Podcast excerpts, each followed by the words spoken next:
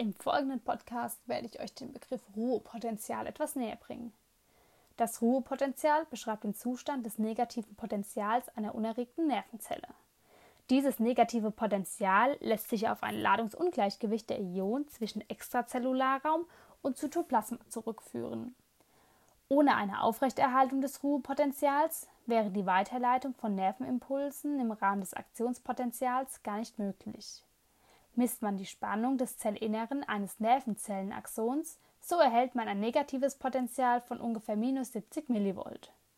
Ursächlich liegt dies an einer ungleichen Verteilung der Ionenkonzentration außerhalb und innerhalb des Axons. Im Zellinneren des Axons befinden sich vor allem Kalium- und organische Anionen.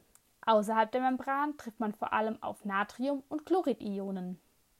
Zellinneres und Zelläußeres werden durch eine semipermeable Membran voneinander getrennt. Einzeln betrachtet sind die Gesamtladungen im Zellinneren und Zelläußeren ausgeglichen. Bedeutet, im Zellinneren gleichen sich die Ladungen von Kalium und den organischen Anionen aus. Im Zelläußeren gleichen sich die Ladungen von Natrium und Chlorid aus. Kausal für das Ruhmembranpotential ist nun der Ladungsunterschied zwischen diesen beiden Ladungen, intrazellulär gegen extrazellulär. Das wiederum liegt, wie eben schon erwähnt, an der ungleichen Verteilung der positiv und negativ geladenen Ionen zwischen Zellinnerem und Zelläußerem. Das Neuron muss also eine negative Ladung im Inneren zuerst einmal aufbauen und dann dauerhaft halten.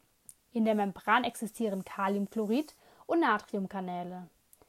Die beiden letzteren sind beim Ruhepotential jedoch geschlossen.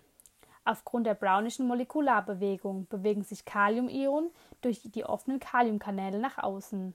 Und zwar nur nach außen. Ein umgekehrtes Eintreten wird durch die Ionenkanäle verhindert, wodurch das Ladungspotential im Axon negativer wird. Dementsprechend wird es im Außenbereich positiver. Von außen strömen aber dennoch Natriumionen durch sogenannte Leckströme in die Zelle und würden früher oder später für einen Ausgleich der Ladung von Extrazellularraum und Zytoplasma sorgen, wodurch das Ruhepotential zerstört wäre. Ursache dafür ist die Diffusion von Teilchen. Moleküle und Ladungsträger streben immer nach einem Ausgleich der Konzentration. In der Membran befindliche Natrium-Kalium-Pumpen sorgen für einen Rücktransport der eingeströmten Natriumionen. Unter ATP-Verbrauch werden drei Natriumionen nach außen transportiert und im Gegensatz zwei Kaliumionen nach innen.